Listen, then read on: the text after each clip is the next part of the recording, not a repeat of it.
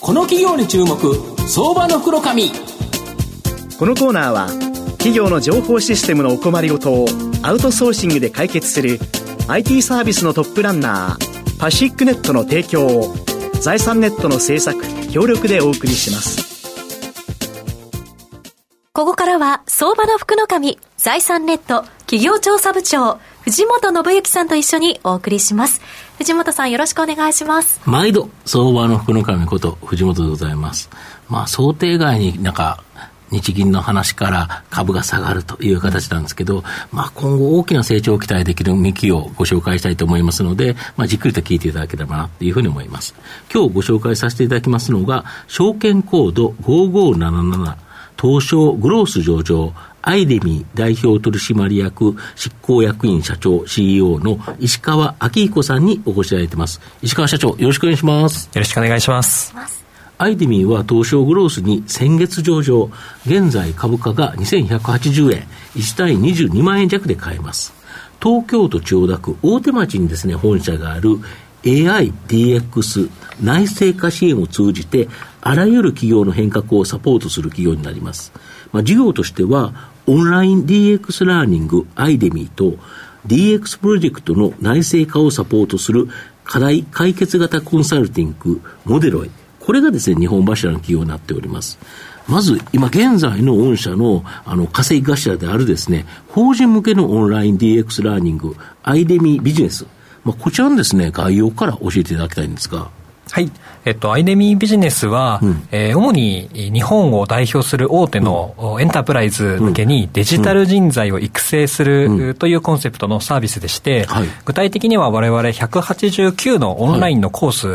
を、はい、提供しておりますので、はい、えー、企業でご契約いただくと、うん、まあ、そのコースをですね、受講生の方、社員の方は受け放題になる、こういったサブスクリプション型のサービスを提供しております。なるほど。オンラインで、えー、生徒さんというか受講生は学ぶということなんですね。オンラインで学ぶことができます。で、先ほどやはり大手の企業という話があったと思うんですけど、あの、社名をですね、出しても良い企業、いくつかあるかと聞いたんですけど、どんな企業が参加されてるんですか？はい、例えばあの電機メーカーのキャノンさんや、はい、食品メーカーの日霊さん、はい、自動車メーカーのマツダさん、はい、こういった会社さんでは、全社員、もしくは全部署を対象として、デジタル人材育成、われわれの方でお手伝いさせていただいております。うん。他にもですね、はい、資本業務提携もさせていただいている、はい、えー、大金工業さん、はい、日本ゼオンさん、うん、古川電工さん、うんうん、こういった会社様のですね、うん、人材育成だったり、今のコンサルティングですね、提供していると、まあ、いうような形でございます。なるほど。本当に、はい、日本を代表するような企業、数多くで、か社数としてはどれぐらいあるんですか？はい。累計の導入者数は400社以上となっておりまして、うん、95%がエンタープライズ企業と。いわゆる超大手企業ということですよね。超大手企業が多いですね。なるほど。で、えっ、ー、と、まあ、単にですね、この AI、DX 人材を教育研修するアイデミーだけではなくて、もうそのアイデミーで育った人材と、御社のコンサルタントが伴走してですね、まあ、企業の課題解決を行う課題解決型コンサルティング、モデロイ。まあ、これをですね、提供されているそうなんですけど、このモデロイ、少し概要を教えていただいていいですか？はい。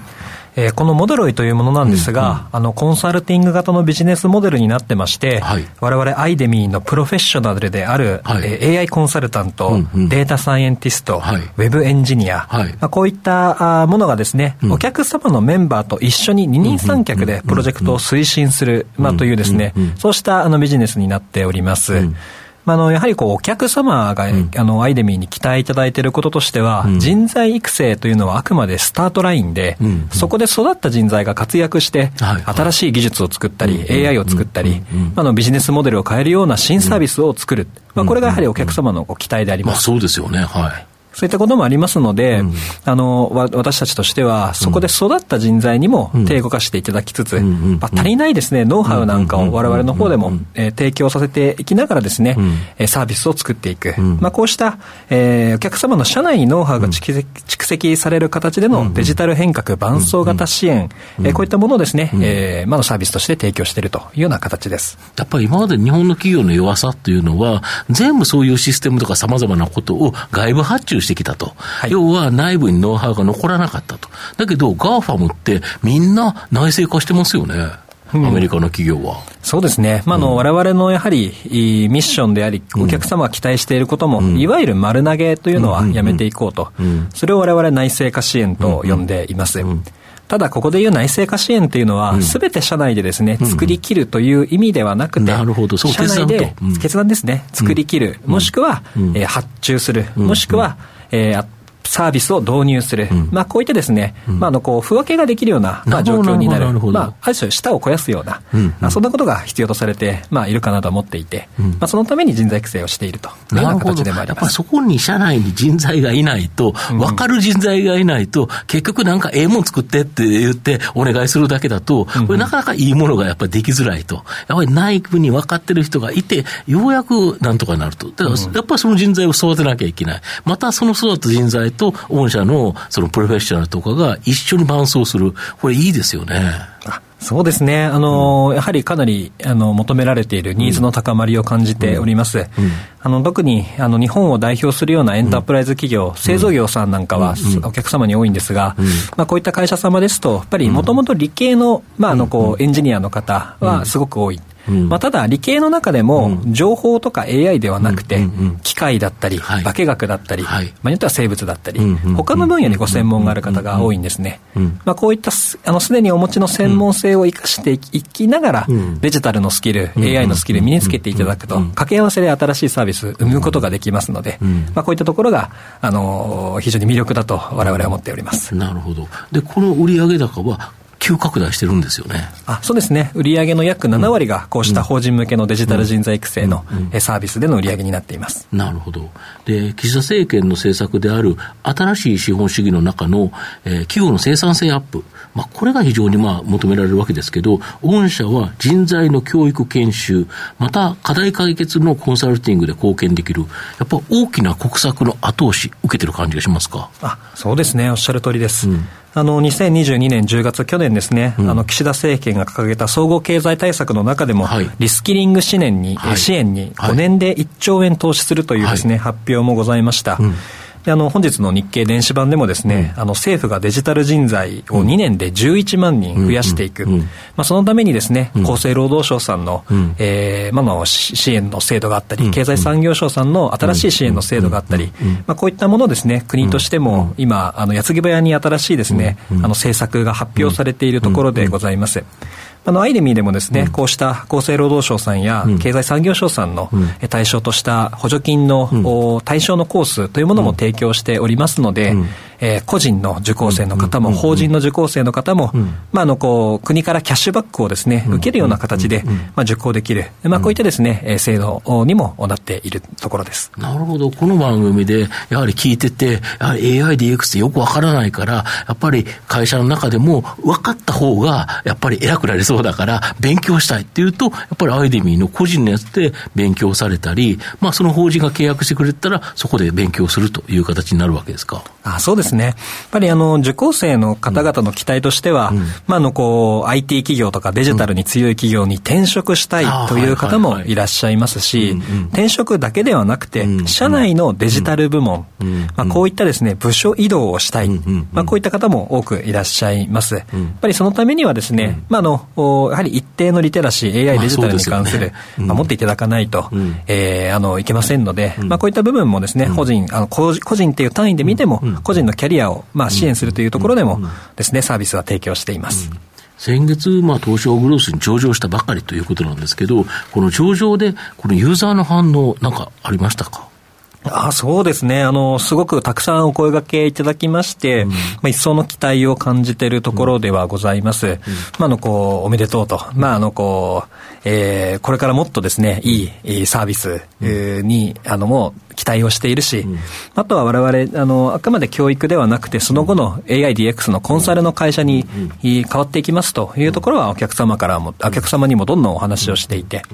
まあ、お客さんの方々って人事部の方ってほとんどいなくてですね、多くはデジタル部門とか、R&D 部門とか、経営企画部門とか、まあ、そうしたですね、まあ、のこう会社の、まあ、かなりこう、研究開発を任されている方、多くいらっしゃるんですね。まあ、の新しい、まあ、技術をですね、一緒に作っていきたい。まあ、こういったご期待もですね、我々受け取っているところでございます。なるほど。御社の今後の成長を引っ張るもの、改めて教えていただきたいんですが。はい。まずはですね、我々、え、AIDX ソリューション事業と呼んでおるんですけれども、うんはい、えー、お客様のこのコンサルティングの支援ですね、うん、ここが、あの、事業の成長を牽引するかなと思っています。うん、その上でなぜこのコンサルティング事業がですね、えー、かなり、えー、まあ、注目を浴びるのかというと、我々教育の事業ですでに多くのエンタープライズと信頼関係を持っているからだと思っています。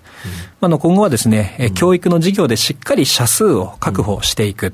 えー、累計400社と申し上げましたが、日本に従業員1000名以上のエンタープライズは4000社あると言われていますので、400社からまずは1000社にですね、社数はオーガニックに拡大をしていって、そしてですね、我々のこう、お客様最大で5000万円の売り上げという会社さんもあるんですが、それは教育だけではなくて、コンサルティングの事業でですね、まあ多くの売り上げ作っております。まあそれをですね、1社ではなくて、まあのこう、1000社という単位にですね、拡大をしていく。まあその単価を上げるサービスのですね、まあある種こう、なんでしょう、積み重ねる。このためには、えー、ソリューションの事業ですね、コンサルティングの,、あの事業が必要となりますので、しっかり我々ですね、人材の採用、まあ、場合によっては M&A、こういったインオーガニックなグロースの手段もですね、使いながら、えー、お客様の単価を上げて、より教育だけではなくて、その後の技術開発、こういった部分をご一緒したいと思っているところでございます。なるほど。まあ、最後まとめさせていただきますと、アイデミーは企業の AI、DX の人材不足という大きな経営課題を